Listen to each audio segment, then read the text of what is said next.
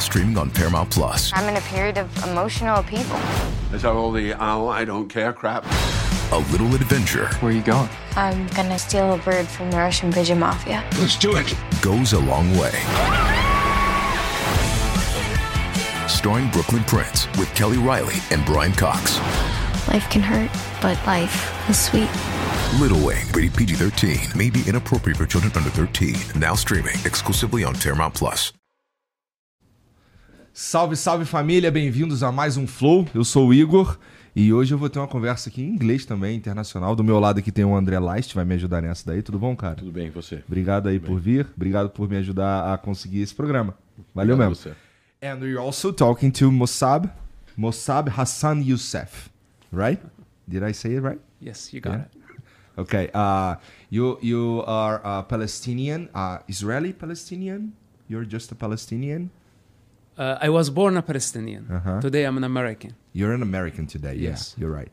And uh, we are going to talk about everything that uh, the story around Hamas and Israel and the conflicts that are happening right now and are happening over the last decades, right? And uh, Well, esse episódio aqui é patrocinado pela Insider também, que é quem faz essa camisa aqui que eu tô usando, que é a Tech T-shirt. E, cara, talvez Thank essa seja a sua última much. Chance de pegar a temporada é, de promoções do ano, tá bom? Da Insider. Tá rolando a Cyber Week. Isso significa que você é, consegue encontrar peças lá é, com uns descontos que podem chegar até 40% se você usar o cupom FLOWBF, tá bom? Então você pode entrar lá e encontrar tech t-shirt, você pode encontrar oversize, você pode encontrar é, um moletom, que são as minhas peças favoritas, mas tem de tudo também. Tem cueca, tem meia, tem roupa para homem, tem roupa para mulher, e eu tenho certeza que vocês vão curtir e dá para você completar o teu armário lá com um Insider. E se você nunca experimentou uma, talvez essa seja a sua chance também, tá bom? Tem uns presentes pros caras aqui também, tem um presente pro André. Você. Obrigado. And there's one for you too, so you can try it. Thank you very much. E vocês, é só entrar lá em insiderstore.com.br, tá bom? É, mas se você estiver assistindo, esse, se você estiver assistindo no vídeo, tem esse link aqui no QR Code, também tem o link é, na descrição para vocês aí. E aqui já tá com esses links aqui já estão com o cupom ativado, se não, use o cupom FLOWBF, tá bom? Isso significa que você vai ganhar até 40% de desconto na tua compra lá no site da Insider, beleza? Experimenta assim, e de verdade, é, eu uso todo dia. Então é é bom mesmo, tá? É, tem um emblema aí hoje também, né, Jean? Deixa eu ver o emblema aí. Olha aí vocês, ó. Tá com mó cocão, hein, André? Yes. That's you. Oh wow. How do you like it? Does it look like I you? don't, I don't like the I must. love- I, lo- I don't like my mustache, but, but it's, it's, it's nice. E você que tá assistindo, você pode resgatar esse emblema, é totalmente de graça, tá bom? Tudo que você precisa fazer é entrar em nv99.com.br barra resgatar e aí eu duvido você botar o código, que é LISTYOUSEF, tá bom? É, tá aqui embaixo pra você que, que não sabe escrever essa parada, é difícil mesmo. É, mas tem 24 horas pra resgatar esse emblema e depois a gente só vai, na verdade, depois só vai ter acesso quem resgatou nesse período, tá bom? É, você também não pode mandar mensagem porque esse episódio é gravado é, e a gente vai começar agora, tá bom? So, uh, I, I know I know a, a little of your story. I know that you uh, uh, you were part of the Hamas for a while, right? And the first thing I'd like to know is how does the brainwash uh, work? How do they how do they convince people that uh, they should be uh, I don't know blowing themselves up or or I don't know fighting Israel? Uh, what's what's the thing? What's happening there? Uh, is the the objective to destroy Israel? What what is happening? What happens actually? Okay. First of all, this is not my size. Okay, I, I we'll need, fix I that. need, I need my size. Okay, we'll fix that. Second, Hamas indoctrination, Middle East.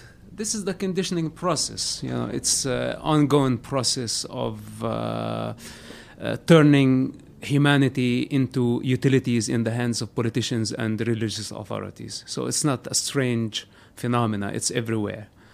Uh, you take a, on a society and uh, you condition them in a certain way. So the children of Gaza uh, at this stage, uh, let's say, have been indoctrinated to serve Hamas, who serves Iran, who serve sometimes Russia, who serve some other times uh, Arab Gulf uh, countries. Um, and the children of Gaza been caught up in this fire. Uh, infinite forces coming from the west, the east, using the cause, Uh-huh, the yeah. Palestinian cause. So it's not. It, you, you would say that it's not really the Palestinian cause. It's about uh, some other kind of power. It's about a cause, and the moment you say the cause, everybody has a cause, right? Yeah. Even though they are driven by, let's say, personal uh, desires, but they cannot say this what motivates me. What motivates me is the cause. Uh, so this is the hypothetical third party that everybody needs to blame or to credit. So uh, it's not brainwashing. Okay. Brainwashing, you know, you take uh, somebody who's already conditioned and you brainwash them through a systematic process. Uh, but to grow up in a certain culture where basically everything in your surroundings is shaping you, Okay. uh, and unconsciously you're adapting to that environment where you end up serving that system. Now, the question do you have the power to break free from that system, or you don't have the courage to drop your identity that is made in that conditioning process? What gave you that courage? That that courage. I don't claim that it's courage. Others say, you know, and I, I really don't care what it is. Um, but I prefer to be uh, free uh, than being in slavery. I prefer to do the things that I like to do uh, without concern of what people are going to say or what they're going to judge. Okay. Yeah. Well, that sounds uh, what any human being would would prefer. But as long as they knew that was an option, right? Because uh, sometimes some some uh, some cultures they might make you make you think that it's not a possibility to be uh, to think different from I, I don't know the leaders or something. Uh, but uh, what kind of of advantage, if any, did you have uh, for being the son of one of the founders of Hamas? This is the trick. Uh, The trick is not only intimidation, it's also temptation. So, uh, being a son of a well known leader in a certain country, let's say a parliament member, a president, a prime minister, a powerful man, uh, you are uh, at the center of power, especially if you are the, the oldest. So, you have status, you have uh, security. Uh, we did not have lots of money in our family. We had access, but we are not very wealthy, but very powerful, okay. uh, very influential. And uh, I think this is my father's game uh, power. This is what he's addicted to, a lot more than uh, wealth. Uh, and uh, being It's part more seducing, I suppose. of course, it's uh, more intoxicating Uh-huh. than uh, than money. So, in that culture, uh, this was my connection. That uh, from that power, um, I received security, privilege, uh, advantages. But still, you were you were imprisoned sometimes, right? What about uh, four times? How many times were you imprisoned? Um, first arrest was a very short one when I was only uh, 10 or 12. Uh, then after that, uh, at the age of 18, I was arrested. At the age of 20, I was arrested. Then at the age of uh, 24 was the last time. I spent in total 27 months in Israeli prisons. But believe or not, that gives you status in that society. That's Yeah, crazy. yeah, it's uh, it's uh, it's ever, it's very interesting because when you study counterterrorism and and you study the the little uh, the the the structure when Israel goes and and jails someone that is very young inside of prison they raise ranks because if Israel thinks you are important in order to come to arrest you, it means you are important even if you are not beforehand. I understand. Right. It's it's crazy. Well, that's. Uh, I've I've talked to some uh, Palestinian people or people who are uh, uh, whose parents are Palestinian. They live in Brazil, and uh, they told me something interesting that I had never uh, thought about before. Like uh, Gaza is a is an open air prison. I've heard that, you know, uh, from Palestinians. And would you care to comment about that? Is that true?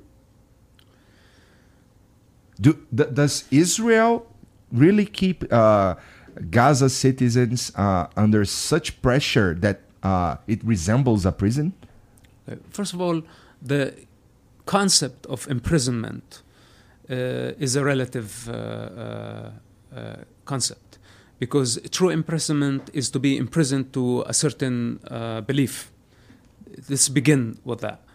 Uh, when I was in prison, my third time, I was the freer person uh, in my life at that time. Uh, and I was in a very small, uh, fenced uh, area with no, with nothing, with no resources. But I felt super free. Uh, so, from personal experience, truly, our uh, real imprisonment when we are uh, victims to uh, a belief, to establishment, uh, in slavery, uh, to a certain society that wants us to say certain things and to do certain things. So, this is one part of imprisonment. Now, if we're talking about a small territory of Gaza under a lockdown, it's true. But have we asked ourselves why? Why the lockdown? About 17 years, the international community asked Hamas movement to do one thing. To recognize the state of Israel right to exist as a member of the United Nations. And Hamas refused completely. In your opinion, is that absurd? Like uh, the existence of, of Israel? Uh, to Hamas, Israel does not have the right, even though we have uh, close to 10 million people who were born in that land. I'm not talking about migrants. Uh-huh. I'm talking about, okay, let's say a third or fourth generation uh, migrants, but it doesn't matter where their ancestors came from. What really matters is that they were born in this land. And they are not only birth certificates, they are human beings. They have the birthright to be there. And what Hamas want from this 10 million people, they want them to relocate. It doesn't matter where the hell they go. So this is Hamas mentality. Hence, we have the uh, uh, the siege over Gaza, which it became imprisonment. And for about 17 years, the people of Gaza uh, have been useless, without power, to stand against Hamas and fight and say, You don't represent us. Your ideology is bringing wrath of the devil over our heads. And we simply uh, want our freedom. Instead, they voted for Hamas. Instead, they uh, dwelled in cowardice. Uh, they did not fight the good fight uh, to emancipate themselves. So, this type of uh, collective consciousness, when it's in, in this type of imprisonment, and this is why I said the imprisonment to a belief, to ideology, to uh, politics, uh, then to the governor, that they are afraid. They have something to lose. Uh, they are afraid to die. Then the outcome of such a disease is imprisonment. Yeah, and uh, about that, I'd say that the people in Gaza, even though they voted for Hamas, uh, I suppose it was not uh, really a choice, right? Just like you said, it's uh, they're, they're afraid they have stuff to lose. They they could die, right? So uh, voting for Hamas uh, would maybe give them some kind of a um, survivability uh, through some time, maybe, and. Uh, so I don't think it was. Uh, I, I don't know. I wasn't there, but I suppose it, it wasn't really a choice, right? Because Hamas seemed to have. Uh, Hamas seems to have a, a very good way of indoctrinate indoctrination, just like you said, and they are uh, they are such a cultural force that uh, it makes people really believe that they are. Uh, if you don't go with them, maybe you are uh, some kind of traitor or something, and so they had to vote for Hamas and I don't know bend their knees to their will. And in in this way, uh, do you think that Gaza people, uh, the citizens who live there, they really would like to get rid of Hamas, the Palestinian people? You know, when Hamas was elected, that was before the first uh, big war with Israel. Uh-huh. So I cannot imagine how much Gaza changed over the years. and uh, the impact of uh, five major wars where thousands of people died uh, because of Hamas uh, stunts and Uh-huh. because of Hamas uh, gamble. Okay. Uh, now, uh, what do you call a gamble? What, what gamble gamble it's uh, when uh, your let's say children are starving and uh, you take every resource you have and you go to the casino Uh-huh. yeah. but in hamas case they are gambling with children's blood Uh, how many children's do we need to die so we can achieve our ideological uh, goals so this is why I say gambling with Okay. children's blood, and this is practically what Hamas did, because they don't care how many children die. Now, the Hamas game, if you think, uh, if you if you understand the point that Hamas is not a national group, they are not fighting on behalf of a national cause. They are not fighting on behalf of the oppressed under occupation. That Hamas basically a savage, barbaric, ideological group that is waging a religious holy war against other ethnicity or uh, against other ethnic group let's say then you understand that they don't believe in political borders. And they don't care for how many people are going to die. Because if they were fighting on behalf let's say palestinians mm-hmm. then they would care about the palestinians as under the palestinian cause. But since they are using the Palestinians for some foreign religious agendas inspired by the Khamenei of Iran, 2,000 miles away, then do they really care about how many children are going to die? No, they don't. So the moment we understand the true uh, nature of Hamas, that it's not a political national Palestinian organization, rather, it's a religious, ideological movement serving foreign agendas, then we understand that the children and the people of Gaza are caught up in this fire. So, so you you mean you say that in in in in other words that the people normally causes are for people, and when when you protect a cause, you want to protect in the end of the day peoplehood, and people and lives, and what you're trying to say is that people are not important because the cause is more important than the people in order to achieve a goal Absolutely. which is not tangible not concrete, crea- uh, made by religious fundamentalist ideology, and the people are tools. Absolutely. This is another way to say it, but I, I like uh, the way you uh, phrase it. Okay. Uh, so uh, Hamas, uh, they are they are. Would you would you say that uh, this war, uh, this these attacks on Israel, they are if let's say there is a world, there is a universe, they succeed, and they, uh, I don't know, they Israel is no more. Would you would you say that that would uh, continue to ex- to spread? Absolutely. Be- because we are not dealing only with Hamas. The moment one terrorist group succeed in uh, breaking uh, a democratic system and forcing them to compromise, big for a ceasefire, or forcing them to sit on a negotiating table with a terrorist uh, group, uh, this is going to make uh, a model for so many terrorists, Islamists, and other terrorist groups that it's possible for democracies to bend under pressure.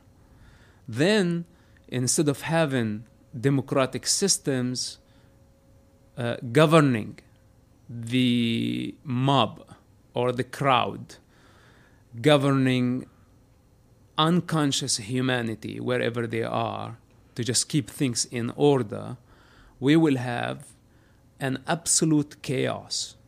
Because as you see, how many Hamas? Few thousands. But they brought the globe to its knees, witnessing the manslaughter in a way we never witnessed before. Uh-huh.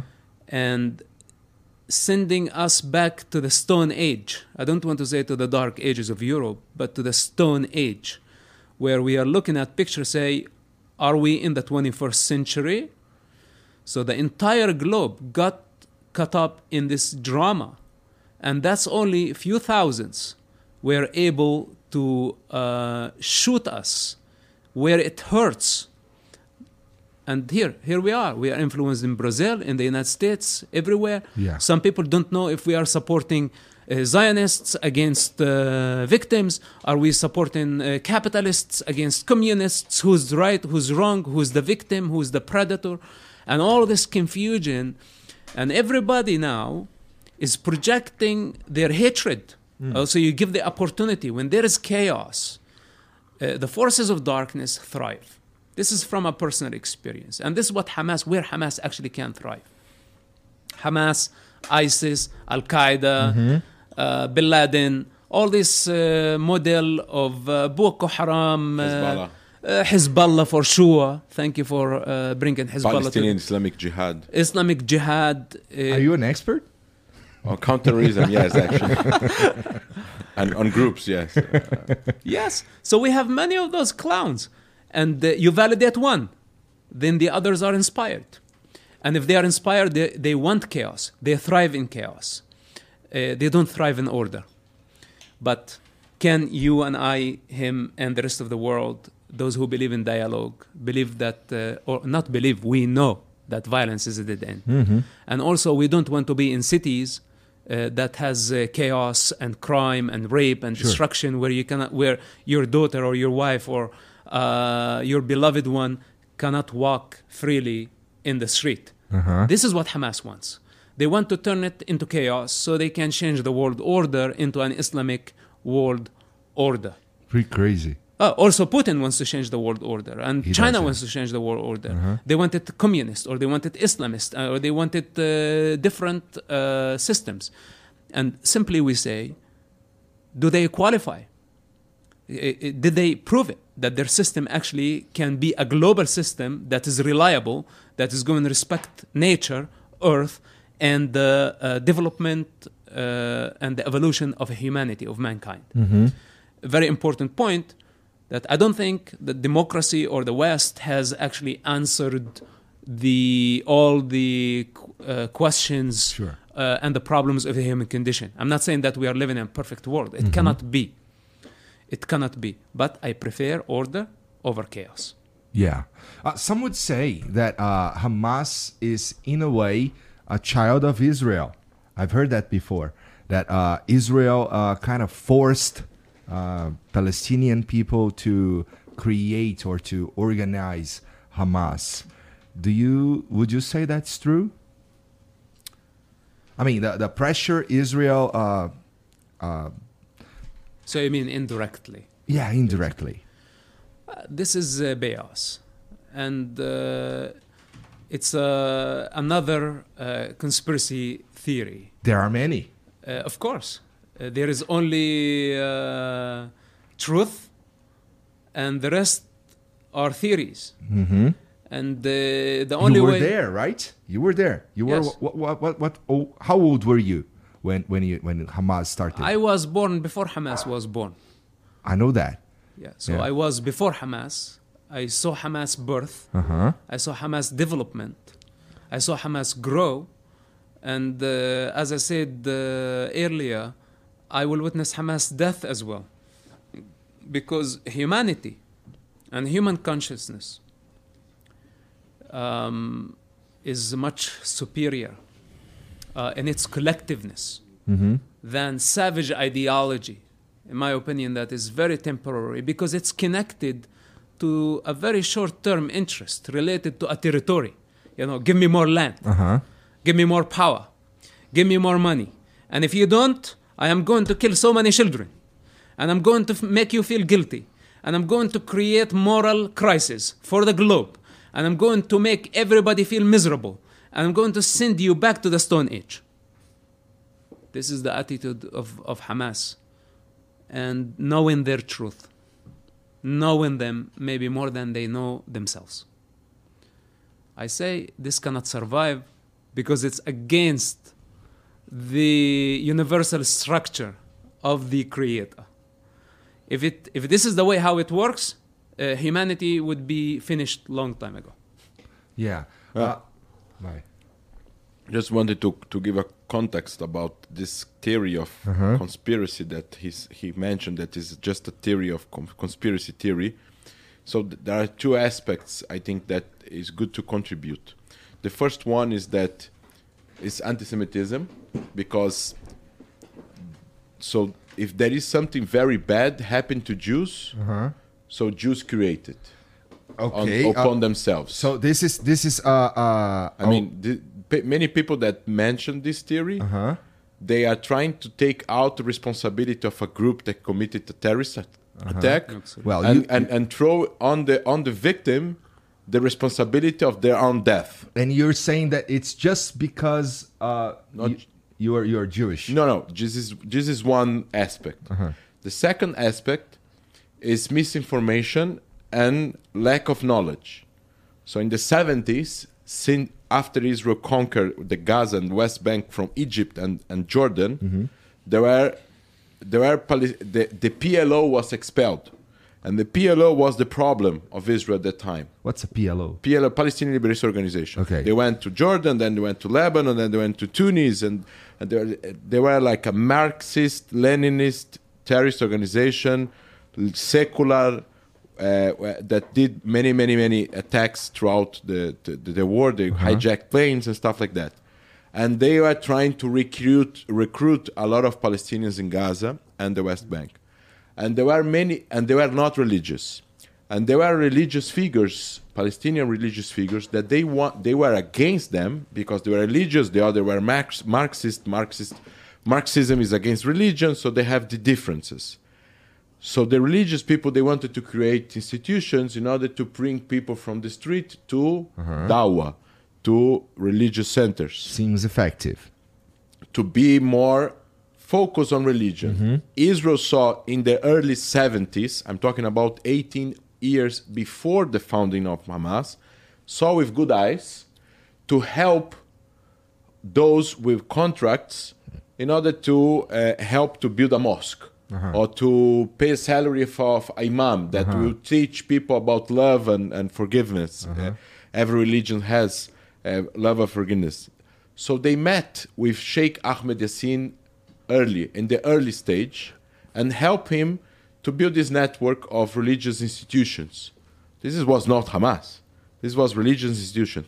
Afterwards, when he became more radical, then he cre- he was one of the founder with together with uh, Mosab father, Sheikh Hassan Yousef, to found Hamas, and they used the previous institutions and mosques in order to radicalize the society. So there was no connection between the help that Israel did in the early 70s with the Hamas Foundation, which clear states for Israel destruction. Yes. You can add. You, do, you, do you have a question? No, no, I, I sorry, I- sorry to interrupt. I No, no, this No, is no. very good. I like it. I like it. Yeah, this is the uh, well. Uh, it's because I've heard these so many times that uh, it's all over the internet, and it brings about next thing. Uh, why? What? What tools do you would you say that uh, Hamas was uh, is using to uh, their propaganda is pretty good, right? Because uh, you know when that when that hospital got blown up, uh, there was that that uh, press conference where they were standing uh, over or around lots of bodies and they were talking about uh, the war and stuff. And that when you see doctors and they are talking about death and they're talking about war and they're surrounded by corpses that causes uh, something on people right so uh, it, it kind of makes people it's a strong message there so uh, it seems to me that they are very effective and they've been doing this very well uh, regarding propaganda in order to turn the public opinion into their side, right? Uh, so to as to make uh, people uh, defend them, right? The the terrorist and stuff like this. So what does what do they do to to make this propaganda so efficient in a way that we don't call a terrorist act terrorism because that's what's happening, right? Right. Well, I don't think that they are that genius. they are not genius at all. We're stupid. But uh, no, no. I mean, many of the people they just don't have the power of discernment. It's the human problem, whether they're Americans or Brazilians or, and it's easily we can be swayed by our emotions, and uh, the devil uh, would just create any picture uh, for us. The human condition that we don't see things for what they are. So, but I, I tell you something. Uh. The biggest, uh, it's not a propaganda, because why violence uh, is is not a virtue, and why violence by all the let's say enlightened people is always or the use of force. I wouldn't want to say even violence Uh-huh. the use of force is always the last resort when all other options fall uh, short. There is no dialogue, there is no um, conversation. Nothing worked. Uh, So nothing, nothing's worked. We the last resort was the use of violence. Uh-huh. Okay, but even even even with that, there are there are rules, there are laws that you don't cause um, a, a total and mass destruction. And what Hamas did was a genocide. It's not even the use of violence. So it's not only the use of force. It's not violence. It's not terrorism. They took it this time to a much higher level, to a genocide. I don't know if I agree, but uh, Please. it's especially because uh, they're correct me if I'm wrong, but uh, the first the, the, the attack that uh, it was on the seventh, Yeah, yes, of uh, what October. October, uh, they attacked a, a, a- a party, right? Was- Is that right? And I suppose there were many people who weren't uh, Jewish there. So uh, a genocide, uh, it's when you kill uh, specific ethnicity, No, right? most of the people there were Jewish, but they are not just Israelis. But most of the people, like they knew that the party is an Israeli party in, inside of Israel, so the chances of having 80, Sure, 90, yeah. 95 percent of people are Jewish, and the fact that they committed genocide, that Mosab said, is the fact that now they are releasing without any kind of condition, uh, 12 Thai people, Uh-huh. without Uh, 23. 23 without asking for nothing. It, it, it looks like Entebbe. They hijacked a plane, they take out the Jews, and they keep the Jews. It's like the Holocaust. It's the same thing. Right. Well, I tell you what defines uh, genocide. Uh, it's uh, motivated uh, by um, a desire for uh, ethnic cleansing. Sure, yeah. Now, when Hamas went beyond the fence on October 7th, they didn't know the identity of the people at the party. To them, it was all Jewish. Even they were, they did not have, uh, and imagine, by the way, many of them, maybe they never left Gaza to actually know that this is Thai worker, this is a farmer, this is, uh, let's say, a Brazilian at the party, and some Brazilian people were at Sure, the party. yeah. So when they went there, they went with the intention of uh, uh, ethnic cleansing against the Jewish people. and other nationalities got cut in the uh, this attack. in the attack. So the intention is a genocide. And uh, genocide, uh, when Hamas, I don't know if you watched the massacre film. I uh, didn't. no. Which basically documented by their own cameras, by their own cell phones. For most of their acts, the cameras were found on the bodies of those savages after they got killed later, after many, many hours of manslaughter. Now, when they moved systematically from door to door, throwing grenades on people, executing people in their living rooms, in their bathrooms, throwing a grenade on a on a father as his eight-year-old son and daughter watch the death of their father. Then killing pregnant women getting the baby out of the belly of a pregnant woman. There are footage of something like this. Raping women on their way. When they wiped out entire communities, total of 13 communities, house to house, door to door, burning, destroying, killing, raping, everything in their way. This exceeds the definition of a genocide. In fact, there is no human language or terminology that can describe the feeling of thousands of people who were slaughtered in that day. Pure darkness in action, embodiment of evil at its peak that we haven't witnessed in our lifetime. And this is why what happened on October 7th, it was not a terrorist attack or a violent attack uh, motivated by nationalism or motivated, let's say, by uh, hatred, even. Hatred is very underestimating the situation. So, yes, and as outcome of that, Arabs died in the attack. More than how many? 80? Thank you for uh, educating me today on this because I, I did not even know about this detail. We have about 80 Arabs, Muslims from nearby Israeli Arab village Yeah. that of a majority actually Muslims, committed, devoted Muslims. It happened that they were working force uh, in, in, in those communities, and 80 of them were killed on the hands of Hamas. How many Thai workers? We saw the Thai people, the most peaceful people. I lived many years in Thailand. The most peaceful people in the world, hardworking. They come in all the way from Asia to make living and send some money to their families. We saw Hamas members with a shovel trying to uh, cut someone's head tirelessly, repeatedly hitting the poor guy, trying to cut his head with a shovel as the world watch. Who does that? Hamas killed the DJ. Who kills the DJ? Well, once you kill the DJ, the party is over. There is nothing left. You know, people celebrating life, people dancing, people uh-huh. making love, people having fun. You know, you go into that party and you just tell them, here is your worst nightmare. You know, savages exist, evil exists. So now, if we see things for what they are, what happened on October is why eh, I, I know you disagreed with me uh, and uh, uh, you had your uh, idea of a genocide, but I guarantee you that after watching Hamas own uh, filming of their own action, my life will never be the same.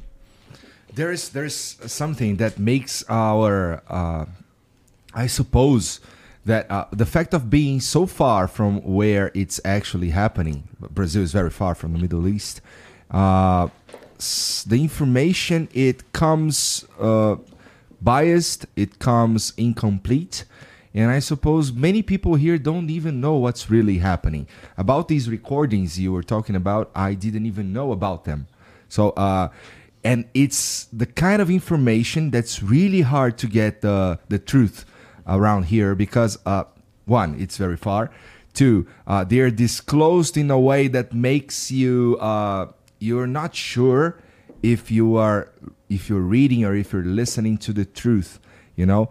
Uh, so uh, there are many things happening there that that are a little cloudy. You can't really see them through like uh, as the truth you know? And I suppose that makes uh, public opinion uh, sway in different ways depending on who's giving that information. So the first the first uh, first of all, you can say that what happened it wasn't uh, a violent attack, a terrorist attack, a genocidal attack, or something like that. I think you're right, but uh, what comes next, the way it, it gets public, uh, the disinformation gets public, it's very hazy, so you don't really know what's happening, and I've seen some very educated people uh, defending what happened and and standing against Israel or something, but I'm not sure if they're being uh, just uh, uh, just misinformation, or if they're being evil. You know, so this this uh, way of learning the truth is very confusing. So we don't really know what's happening because, well, if I if I hear from André what's happening there, I tend to believe it's a little biased because you are you're Jewish, because you are a Zionist, and when I hear what's happening there from a from a Palestinian person, I, I've had them here, so uh, I expect th- their opinion to be a little biased. So it's very difficult to know what's really going on because they're saying completely different things, you know. So I suppose that makes our life here uh, when trying to learn the truth very difficult. And that's why it's important to talk to you i think right?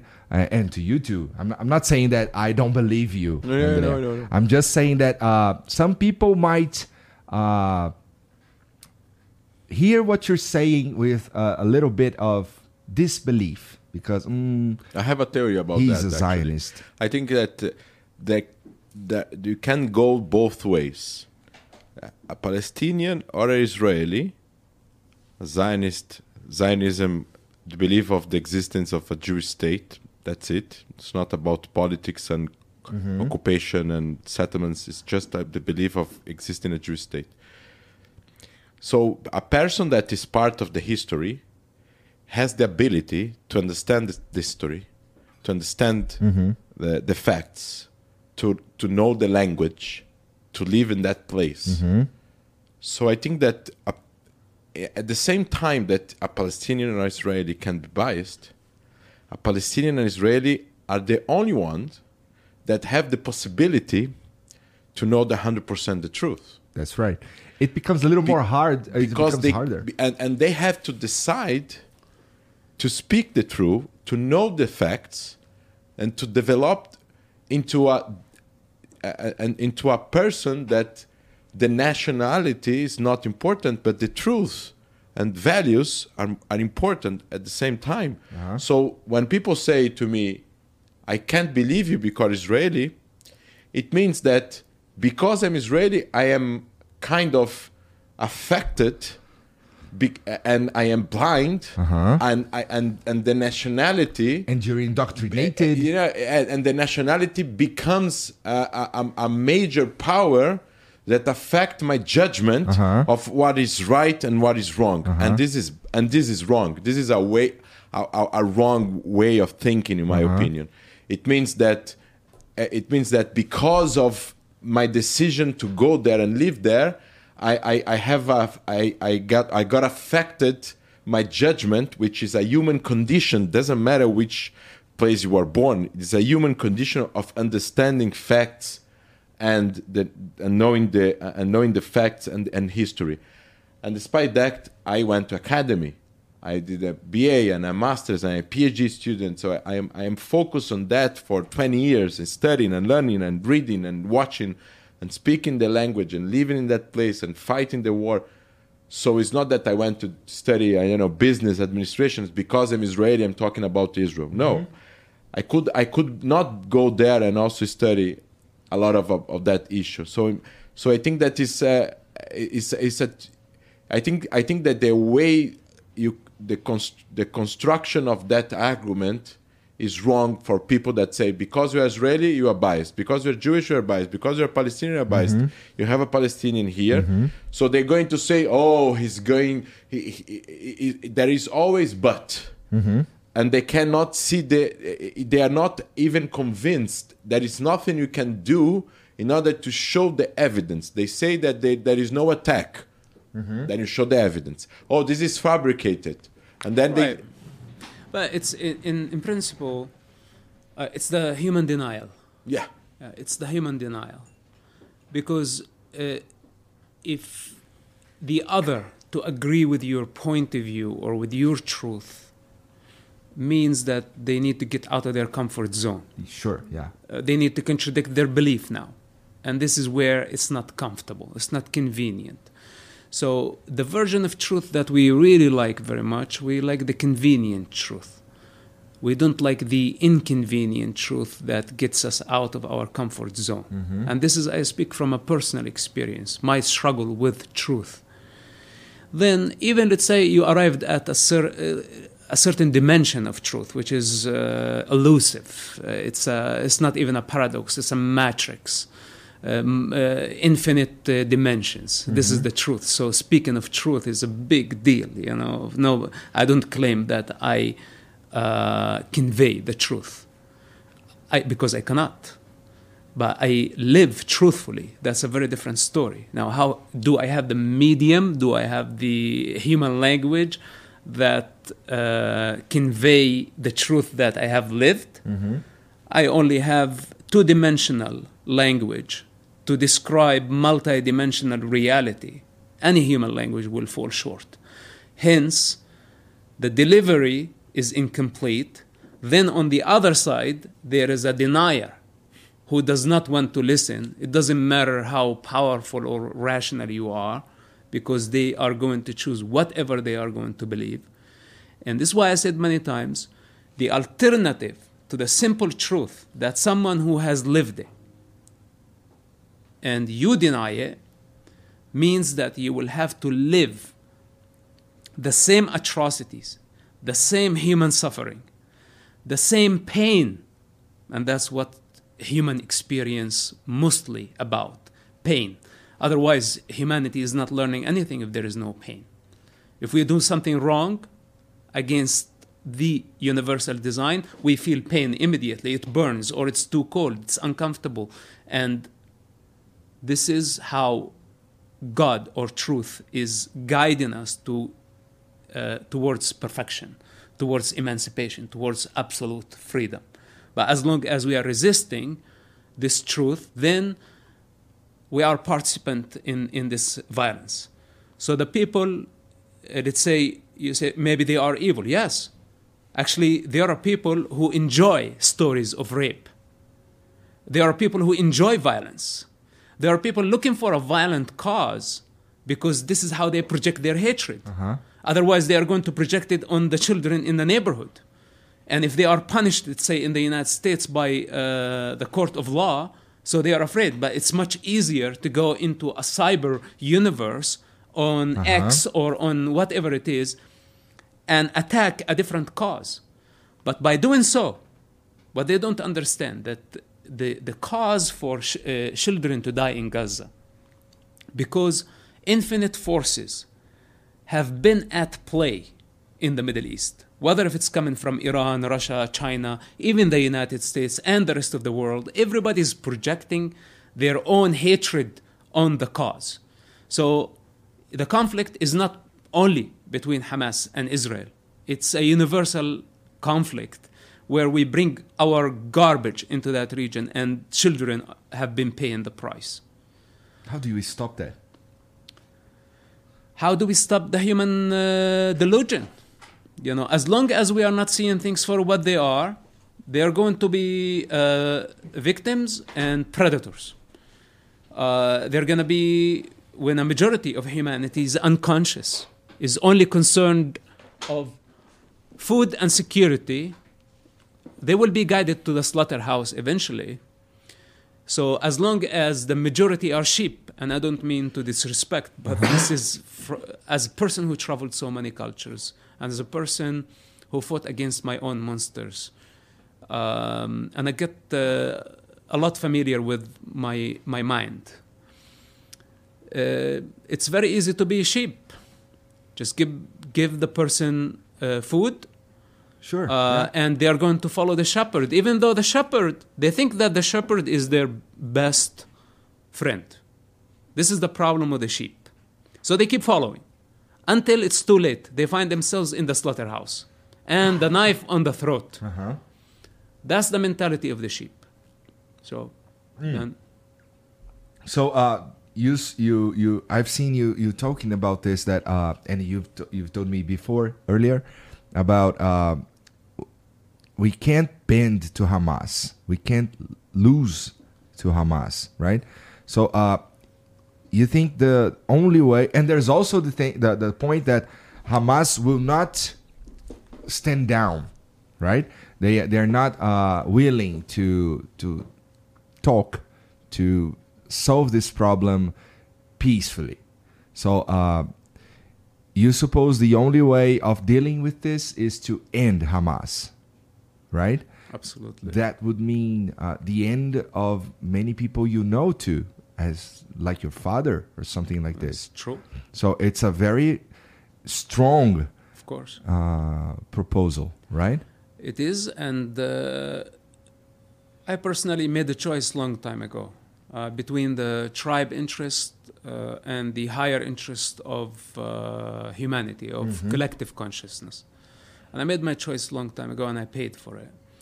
Uh, of course, I I don't disrespect my father. I always honor my parents, and it's not personal right now. Right now, it's global. Many people are dying. Uh, and if my father is inciting for death and destruction, then why he should be exception? Why should he be different than the children of Gaza? Mm-hmm. So if he's okay with thousands of children to die brutally in his war that he has been waging against Israel, I think he should be the first. Otherwise, if I to encourage thousands of people to go to death, I better go first. But not go hiding somewhere in safety until everybody go die for the because mm-hmm. This is deception and hypocrisy. So it's a it's a, a very important point before I forget. Let's say if the Palestinian cause was a just because Uh, let's say if Hamas was really a non-corrupt, loving people who are really dying on behalf of the children of Gaza. Let's say hypothetically, which is not true. Okay. Do you think what's more important? The, sh- the suffering and the death of many innocent children or dropping the cause completely? What's more important? Well, So for the, for those who you know sit in comfort in Brazil or in the uh-huh. West and say, okay, it's justified because it's occupation. We immediately blamed it on the occupation. But what happened to the children in the process? And what's more important, a political entity that we will achieve somewhere in the future and burn generation after generation after generation. And by the way, when they arrive to this political entity called a state, a mm-hmm. Palestinian state, they're going to find that nothing has changed. Because since when a government or a certain system would solve the human condition or guarantee the happiness, the satisfaction, the emancipation, the absolute freedom of its citizen? How many countries we have? And people are still suffering in mm-hmm. Brazil, in the United States, mm-hmm. everywhere. So if, it, if it's not the cure for the Gaza problem, then why, why to fight this infinite, endless fight in a vicious cycle of violence where we are burning children on one hand, on the other hand, Hamas leaders sitting at the Four Seasons in Doha flying private jets. So this contrast and this gap between the actual victims of the conflict and the predator sitting on a throne of uh, of gold. So with that, th- this is where I have the fundamental problem, and in this case, I say I don't care about Palestine.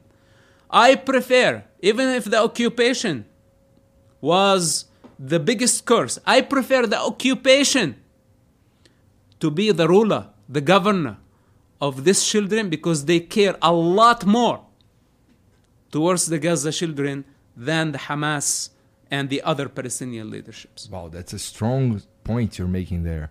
And also, uh, but in a way, uh, that let's say uh, Israel is not. Uh, uh, they are actually trying to to to own the region, like like uh, I've heard some people some claims, uh, like they are they are they have never stopped expanding. They are uh, going through uh, some land that were that are not assigned to to Israel. I've heard that. Okay. Yeah, it's the, it's the combined maps. The combined maps. You know, Yes. the combined maps. Yes. There are, they, they put together the maps of uh, the Jordan. Pali- no, Palestine region during the Ottoman period. And But there was no Palestine. Yeah, I know, but they do that in order to create the, the, Yeah, the lie. that's the point. So they put the Palestine uh, during the Ottoman period, which was not Palestine state. Mm-hmm. Yeah, and- and and what- then the, and then then the the the, the Peel, the not the Peel Commission, but they put the the General Assembly of uh, the partition plan, and then they put the borders of '67, which is a little bit smaller, and then they put. Uh, and then they put the Palestinian Authority, which is actually the 1st Uh-huh. actually uh, land that was governed by Palestinian leaders in history. Right. Since and also, they bring victims from Syria that w- were killed uh, many years ago, and they say th- those are the victims of Gaza. Mm-hmm. And uh, people don't know the difference. They just see death. But more than uh, how, how many hundreds of thousands died in Syria? 400,000, 500,000? 400,000 no Civilians? yeah, but 4,000 Palestinian in Syria were died in during the i- during that war. So now you can take uh, the footage from Syria and say that this is happening in Gaza now. And this is Hamas uh, uh, propaganda. And the rest of the world look, oh my God. You know, but this is not actually uh, Gaza at all. That's, that's the game. Uh-huh, uh-huh. yeah, but what what you just said the, the last time, uh, it was it kind of well, some people would say that it justifies, uh, not justifies, but that uh, would give Israel the right to keep expanding, right? Uh, for example, oh, so they care a lot more about our children, so let's give them Right. land. I see. So uh, let's let's just let them, I don't know, overtake land that were not assigned to them, and uh, that's a, that's a uh, some people would say that, right? Well, I tell you something. Back in 1947, prior to the to the establishment of the State of Israel and becoming a member of the United Nations and the international recognition of this uh, newborn uh, state, uh, the United Nations and the international community gave the, Palest- the gave the Arabs the chance to build a Palestinian state, an Arab state, side by side the state of Israel. And now we are talking about a very small land. It's a built on the Mediterranean Sea. A very small. It's like the beach, then comes the hill, and it, it's finished. This is what it is. I can ride from the Mediterranean Sea to the Jordanian River. If I go a little bit fast, I can cut the whole thing under an hour. This is how short the entire thing. So the United Nations thought it was a very good idea to tell, okay, we do two states, two countries, two ethnicities in such a small, short belt. Mm-hmm. So, okay, let's say that they were genius about their idea. You know, those who uh, I'm sure they were sitting far away, never been to the territory, they don't know how big it is, how many square uh, kilometers. Then they decided the future of generations. So let's say if that was a smart idea to do, why Arabs did not take that opportunity and build a Palestinian state back in 1948? Well, that is a very good question. So that's the first question. Then, second, what they did, they said, no, first we need to destroy the state of Israel as a condition to build an, a, a Palestinian state. Mm-hmm. So their focus was not to build a Palestinian state or a Palestinian nation. Their focus has been to destroy the state of Israel, to annihilate the state of Israel. They came back in 1967 united all Arab countries. Israel was extremely outnumbered with an attempt to destroy the state of Israel. And a miracle happened. They lost the war, and Israel very minority, very small army, one nation versus hundreds of millions of Arabs, and they lost the war. I don't. I still. The Arabs still don't know how they lost the war against Israel, and probably Israel doesn't know how they won the war. So now, Israel, as a result of that war, controlled the territory where the United Nations proposed a potential Arab country next to the state of Israel, mm-hmm. and that's the West Bank. That's the West Bank. That's the Gaza today. Mm-hmm. Now, I'll ask you a question. Who decides the future or the control of this territory? The victor who won the war or the defeated who initiated the war? So, if we want to talk about uh, justice, in my opinion, before the 1967 war, yes, the Arabs could claim and say, yeah, you know, this is a territory, a promise was given to us by the international community.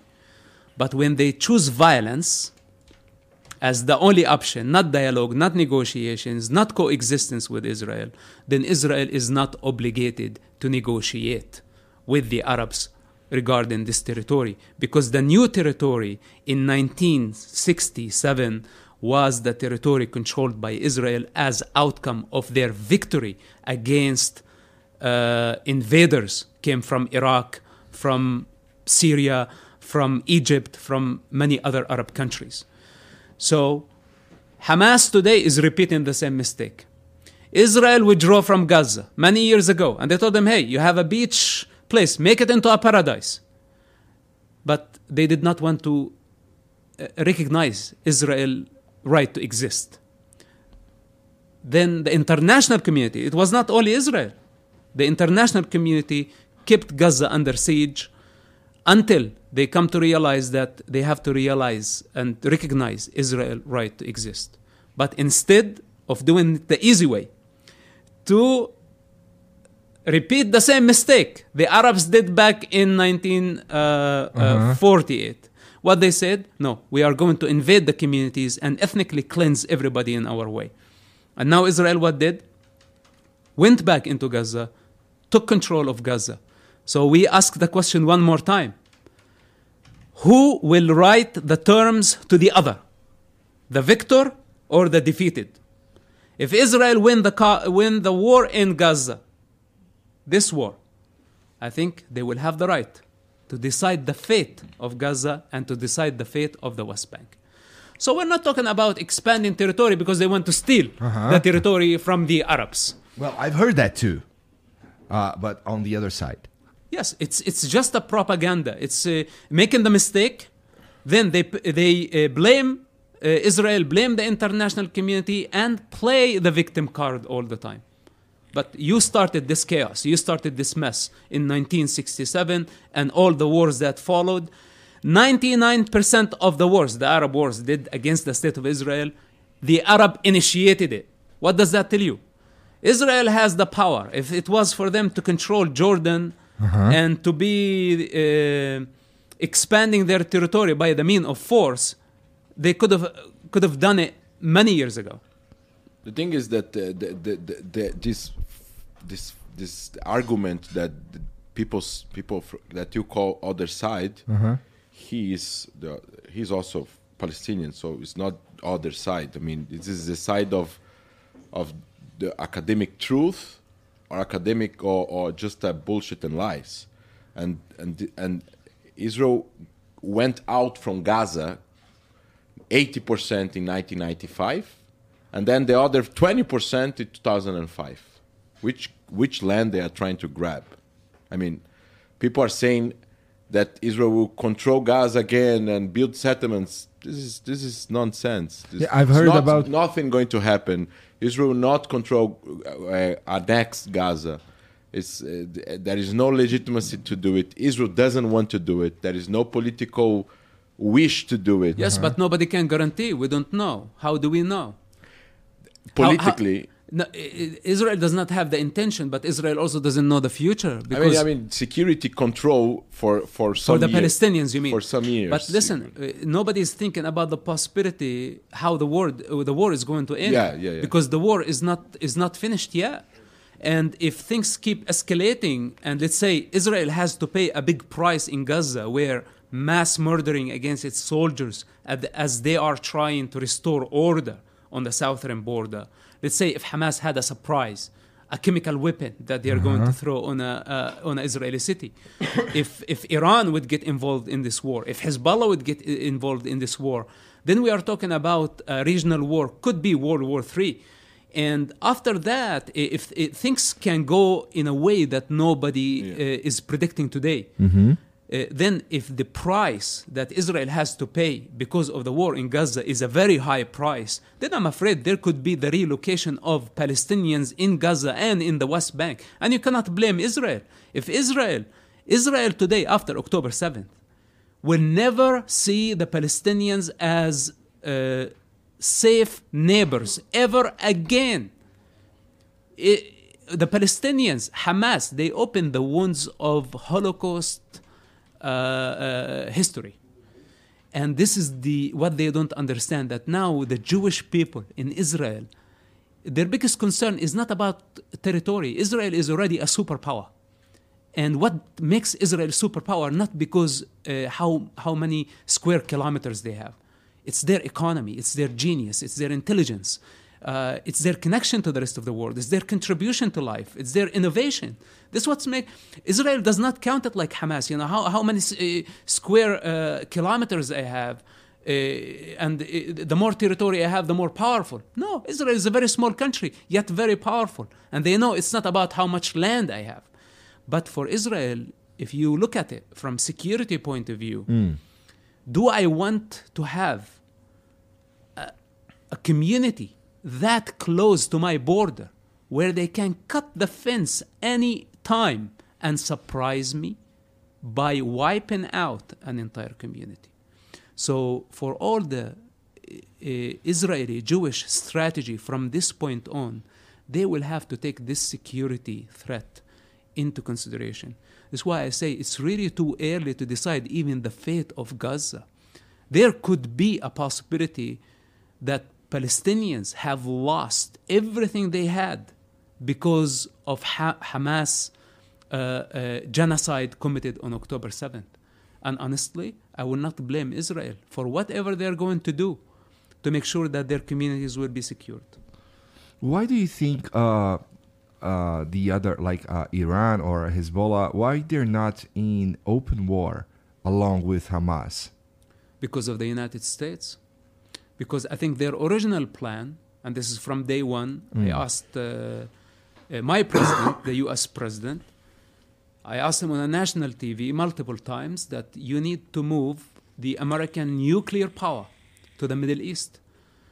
Of course, I'm not advocating, I'm not asking him to use it. But for someone who's son of that region and understand the Arabian ego, if they don't see power, they are not threatened. And if the United States of America was not behind Israel in this war, Iran, Hezbollah, Houthis, even Iraqi Shi'i forces, including Syria, would be all united, hitting Israel on multiple fronts simultaneously. But the only thing that's changed, the United States sent its nuclear power. And that what changed the game. That they saw the determination of the United States that we are not going to let Iran, we're not going to let Hezbollah and the wild cards like Hamas, Islamic Jihad, all orchestrated by Putin of Russia. Is We that are a not- fact? Look, It's a theory. okay, I tell you, I tell you, uh, I tell you what is a fact. What Hamas delegations did on multiple trips to Moscow over the last two years. What were they doing with the KGB? What, what, what is the connection between the Russian administration and uh, uh, Hamas uh, terrorist uh, group? What's the Russian interest? then what's the Russian interest with Hezbollah, who fought side by side in Syria with the Russians uh, to save uh, Assad regime? And what is the relation between Russia and Iran that provide them with drones to attack in Ukraine? Then we can ask also what is the connection between Ukraine war and what happened in the Middle East? Because the moment Hamas ignited the war in the Middle East, nobody talked about Ukraine. Everybody forgot about Ukraine. And this is exactly what Putin wanted. Could be coincidence, coincidence that Putin oh, that was a very good day for me because nobody now is talking about uh, uh, Ukraine. But you know why it was also a very good day for him? Because his birthday on October 7th. Wow, that's a big coincidence. What a coincidence. So I- I'm not. Uh, uh, I don't like conspiracy theories. Uh-huh. you know, but there is something there. I don't know what it is. I don't know what the exact theory, but there are facts on the ground that we cannot ignore. So basically, the United States of America, as basically the superpower, look at the situation uh, from this perspective. Uh, doesn't look at it uh, from emotional uh, point of view. This is why many Americans saying, you know, we don't give Israel the support, but the U.S. government say it's not about Israel, it's about the global security. And if we don't go to the region now, what will happen? Uh, Iran would be more aggressive, Hezbollah would get involved, and we have a regional war could lead to a global war. Uh, and that's a responsibility of the superpower. Uh-huh. This is why you know you are bombing Hamas, civilians are dying, and it's devastating. It's devastating, but there there is no way around it. You will have to deal with a very dirty war, savages started in order to to uh, bring uh, chaos under control. That's a very difficult decision to make, right? Killing, I mean, civilians will get caught and stuff.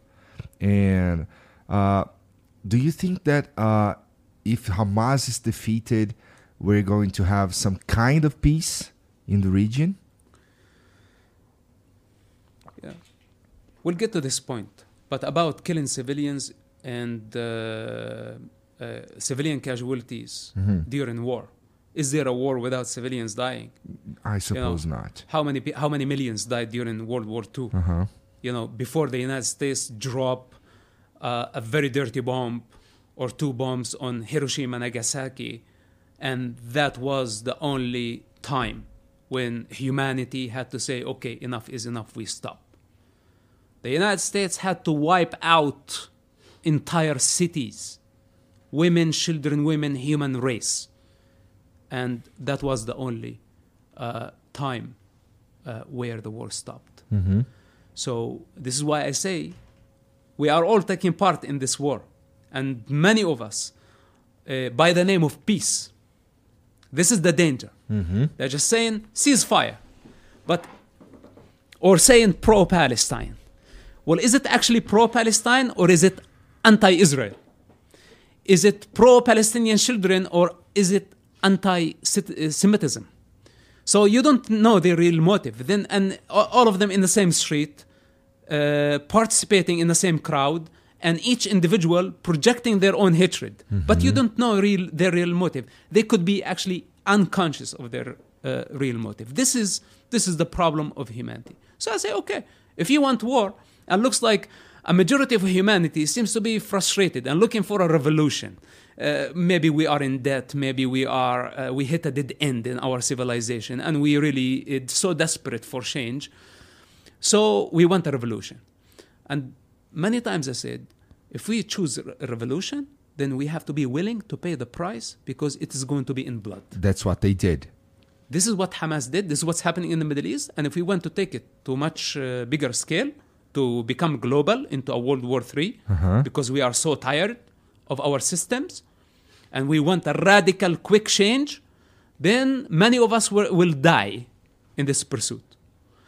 The alternative to that is to make the war stop in the Middle East. Just make it stop in Gaza. And that does not happen by calling for a ceasefire before eradicating the savages who would start a war tomorrow. Uh-huh. They wouldn't hesitate starting another war. So the correct view, uh, as someone who knows the region very well, that eradicating Hamas is inevitable. We remove them from power. Then, after that, systematically, we need to eradicate their ideology by bringing education. Then, after that, towards peace and stability, we need to build economy. We need more education. Then, we need to let the people uh, heal. This is going to take some time. Uh, if we have the correct foundations and the correct vision, then peace will happen on its own. But now to talk about peace while everybody's dying and bombs and now it's it's up to the gun. It's not up to the rational mind. Mm-hmm. And this is why in war it's chaos. And I think the best we could do is to contain the situation. And again, containing the situation doesn't mean escaping the responsibility by saying, okay, ceasefire, quit fighting. But okay, we, let's say we quit fighting now. And what will happen with Hamas? They, they just they will heal. They'll come back. they will they will stay in power they Mm-hmm. will get legitimacy they will prove to themselves and to their likes around the world that violence works then we will have to deal with a much bigger monster Yeah. So, uh, but is it effective uh, to end, uh, try to end Hamas in this war uh, while their leaders are in another country? I mean, the There are, leaders. there, there are leaders in Gaza and outside Gaza, but there Yeah. are there there are three, four important leaders, despite the commanders of divisions, kind of divisions. But there are three or four leaders, Mohammed Deif, Yahya Sinwar, and others, uh, in Gaza right now. okay. and, and of course there are the the international what they call the international political portibulio in in Doha. And Yeah. Yeah. So being in Doha makes. Uh, that, well, they they will probably get will will will be assassinated by the Israeli secret service one day, like happened in the during the after the the attacks on the Olympic Games in Uh-huh, Munich uh-huh. that as, that the, that Black September assassinated eleven Israeli athletes. All the people were caught after took some years, but but, But they were caught it happened. in many other in many places in the world. By the way, in Lebanon, in Syria, and Yes. in Libya. And Mosab, what what made you? Uh, I've I've read uh, some statements saying that uh, you were blackmailed by Israel, or you were brainwashed by Israel in, in order to kind of change sides. And what really happened? What made you? What what did you do to break free of the indoctrin- indoctrination? Um, since my childhood, I had problems with Hamas. And uh, since my childhood, I questioned things about that culture. And I had my trouble with the culture. I paid the price. You know, as a child, they beat me up. Everybody beat me up. From the teacher to the parent to the parent's friend to their friend, uh, in the street, in the school, by the principal in the school. I was a troublemaker. There were, were many, many rules that I did not like about that culture. Uh, I was uh, tied up to a post and uh, whipped by electric cable where I lost my breath, just like you see in a, slave movies, you know. Stuff like that when I was still a child. Uh, it created, uh, it did not destroy me, but it created uh, a rebel inside of me and that wanted to rebel against that violence. And Hamas is part of that culture. It's a very violent par- uh, culture. It's a rape culture. Uh, and I learned how to confront and how to fight for myself because I, I knew that I wasn't doing anything wrong. I was just being adventurous. Yeah, and how can you just blame a kid, you know, for breaking uh, the rules?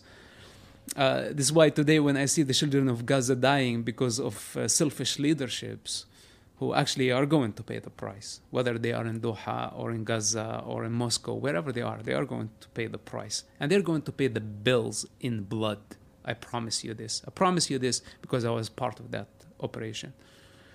So uh, th- th- there was a problem between me and Hamas, and the, the gap kept uh, widening until uh, uh, I reached a point uh, where I was uh, working against them uh, together with their worst enemy, my father's worst enemy, which Sure. is which is Israel.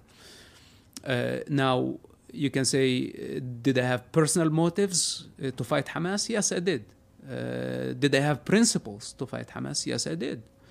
Um, uh, did I uh, was I curious to uh, to understand the other side and to understand the other world, which is uh, the Israeli intelligence, a very mysterious world. You don't know how they work. I had many uh, uh, motives that brought me to, to work against Hamas. This is my own truth. And as we discussed earlier, it doesn't matter how many times I'm going to repeat it or try to explain it of how it came about. It will continue to be irrelevant to an outsider because they will just decide whatever that uh, help them in their denial. Uh, because it's very easy to sit outside and judge.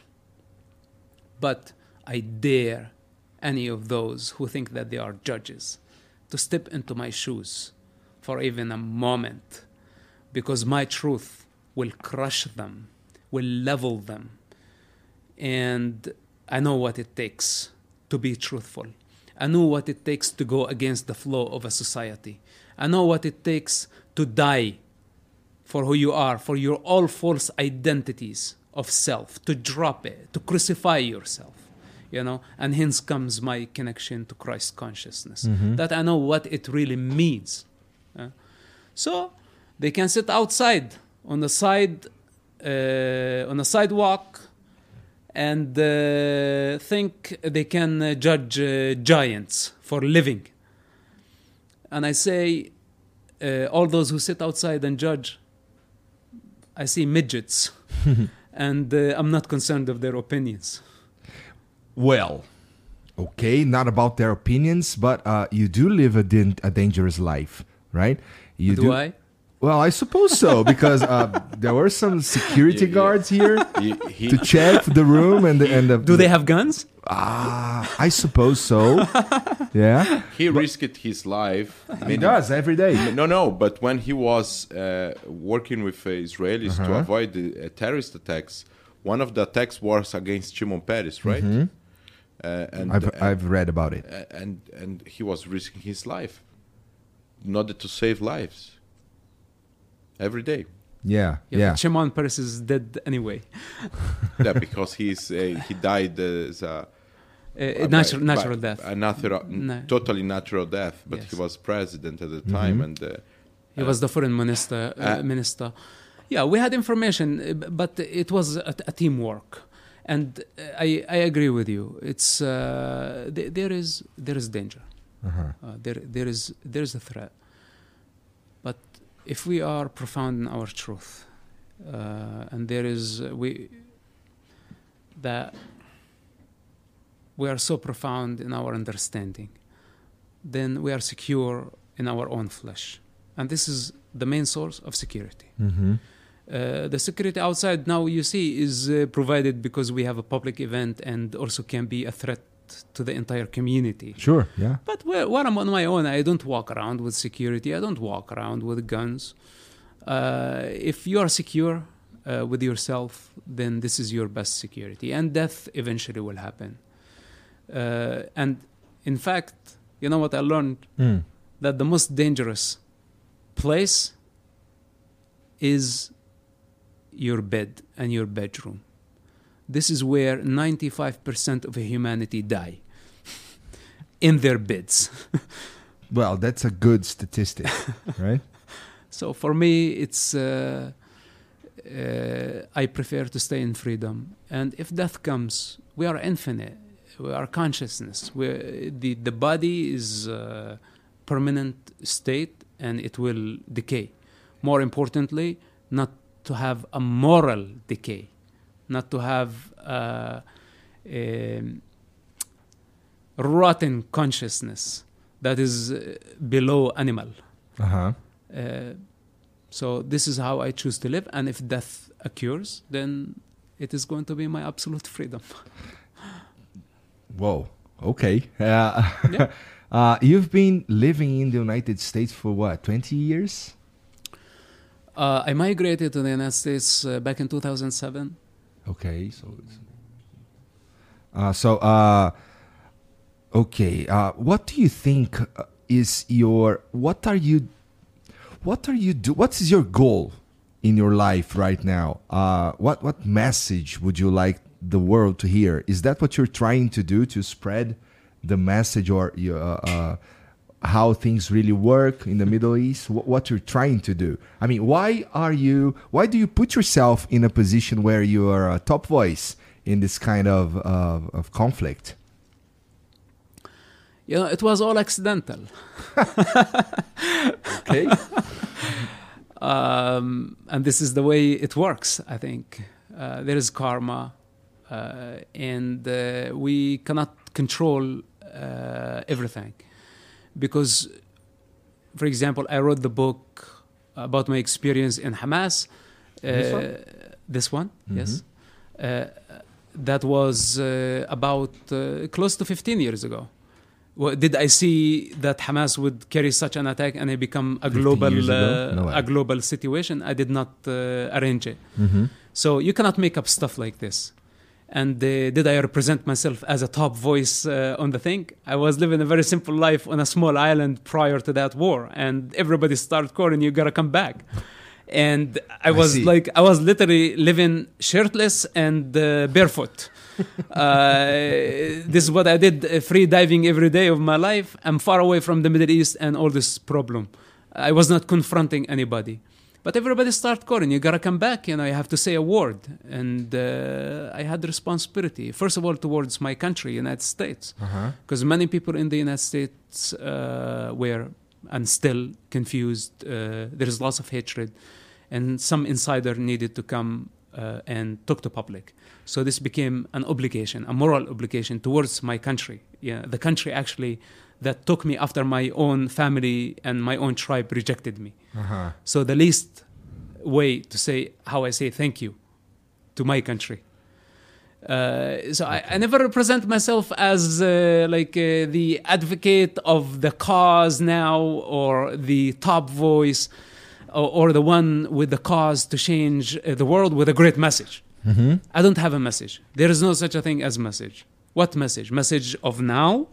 Message of yesterday? And do I want actually the people to stuck with my message today? I limit them. It's not my right. Uh, if I want to do something, I like a good fight. And when I see a just fight, in even though going against the flow of a majority, especially, Mm-hmm. and I know that it's it's a righteous fight, then I take on the task because I love good fights. I, I, that's nice. Yeah. Yeah, that's nice. Um, Also we- we- very we- we- dangerous. We, we could finish with that, but I have a question. Um, uh, many people that were going to be seeing this uh, consider themselves pro-Palestinians, um, are part of the left or the or even uh, part of uh, the extreme left, which are protesting in the streets uh, Mm-hmm. with uh, Hamas flags. Many of those are not Arabs or not Palestinians, Sure. are Brazilians. they don't even know what's happening. yeah, they don't even know what's happening. They don't know even what Palestine is. Yeah. probably, or where is Gaza, and um, and but many people that feel very pity about the uh, and pain about what's going on in Gaza get very angry uh, with Israel, and of course they blame uh, this kind of destruction, and uh, they compare the number of deaths, and they are not specialized in the specialists in the in the conflict, and in the end, in the end of the day, it creates uh, more problems of hate and, and division, and this became a, a polarized issue in, uh, in many other countries. Brazil is not as polarized with with this issue as England or Canada or United States, mm. where you have thousands of people in the pro- protesting and violence, and actually physical violence. But we have people in Brazil that don't understand about what's going on there. They don't understand the history of Hamas. Of course, the what you what you said that they are not an, a freedom movement. They are a religious fundamental movement, not a national movement. Mm-hmm. But but in the, but but in, in the end of the day, we have to try uh, uh, to to explain. I try to explain all the time the difference between uh, uh, uh, different aspects of the conflict. Which kind of, uh, if you if you if you may give one message or one answer to those that are watching that are going to the streets every Sunday or every Saturday or they call themselves pro Palestinians, which is okay to be pro Palestinians, the people. Uh, but they in, in, in the way of being pro Palestinians they are being pro Hamas. They're supporting Hamas. They are supporting Hamas. Or they're being anti-Israel. Or they are being anti Israel. Look, I'm not surprised uh, of the mob because again, uh, part of them uh, will be pro-Palestine, part of them will be anti-war, part of them will be anti-Semitism, part of them will be anti-Israel. We don't know their uh, motive, and I don't. Anti American. uh, or maybe they have self-hatred. the least to say. In this case, I never try to rationalize with the mob. You c- because you cannot rationalize with the mob. You're right. Uh, but uh, at least I can uh, talk to uh, the president of Brazil. Because when it comes to this position of responsibility, uh, you are not just uh, Joe Schmo on the street. Okay, the mob can be emotional. They see some photos on social media, and uh, some uh, Iranian uh, ghost is creating some social media account and bringing people down to the street, and the sheep is uh, following, and they don't know even who's the master in this case and who's actually behind those accounts, bringing people down to the streets. So, but for the president, who has intelligence service under him, who has all the think tanks, who has all the advisors, cannot be ignorant on the topic.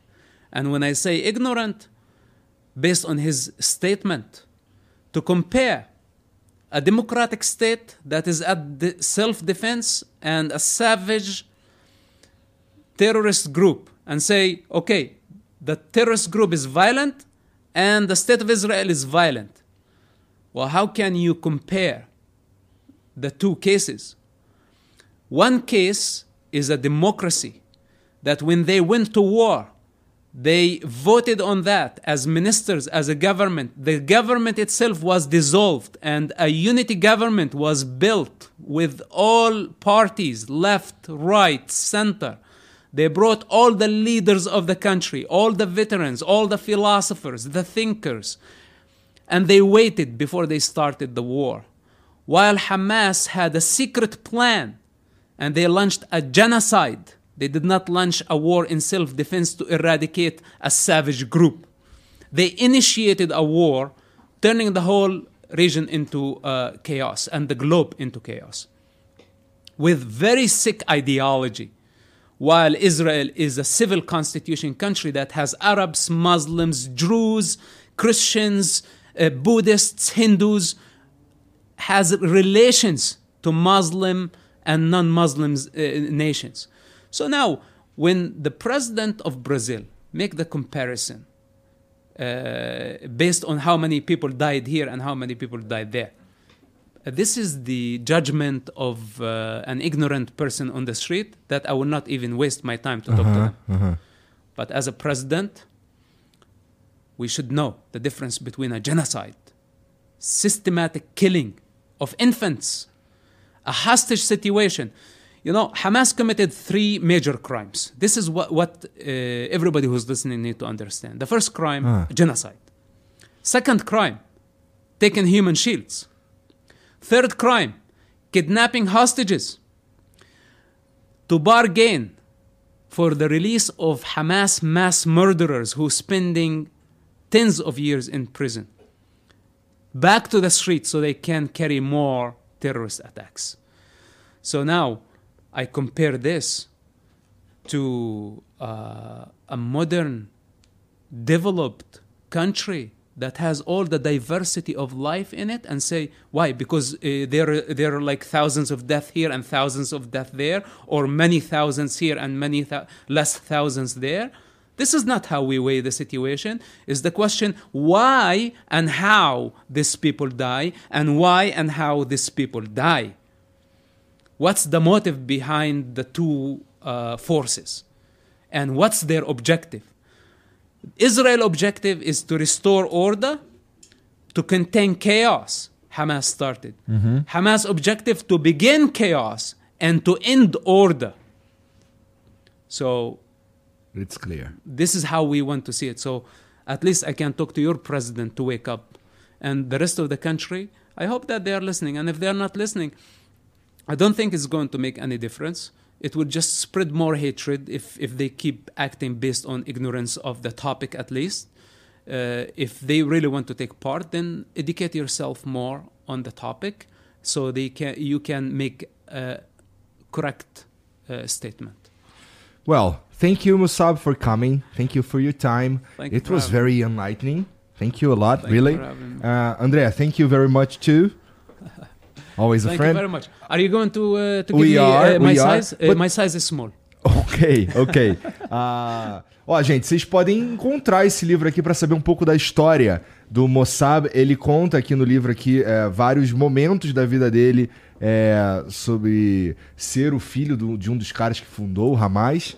É, tem também aqui a história de- da- das prisões dele. Então, se você quiser saber mais sobre a história mesmo profundamente dele, você consegue encontrar esse livro por aí. Beleza? André, como é que as pessoas te encontram nas redes sociais, cara? Arroba André Laist, A-L-A-J-S-T. E pode seguir também a Stand With Us Brasil.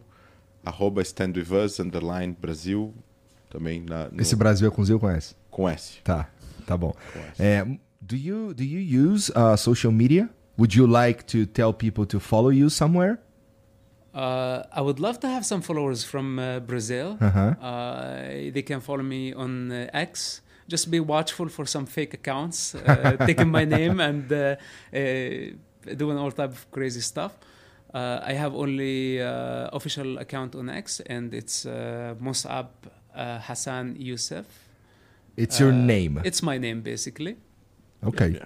So uh And Hey- he has the, he follows zero people, so this is the account. Ah, You noticed? well, that helps finding you. That's the real account. Yeah. He follows zero people. Ok. Ah, gente, ó, é, vocês podem seguir tanto o Mossab quanto o André, tá tudo aqui na descrição, tá bom? Vocês podem seguir a gente também se vocês quiserem, vai ser um prazer. E não esquece de dar o like nesse vídeo, é muito importante. Você também pode se inscrever e se quiser muito, você pode virar membro e a gente produz conteúdo exclusivo pros membros aí toda semana. Demorou? Ah, thank you for you. coming. Thank you for having us. É, e obrigado aí todo mundo que assistiu. A gente se vê. E obrigado. Boa. Obrigado. Nice one. Obrigado. I like it. Obrigado. Ah, you sound you sound Brazilian already. Because I am Brazilian. He's a citizen of the world. Valeu, gente. Um abraço. Tchau.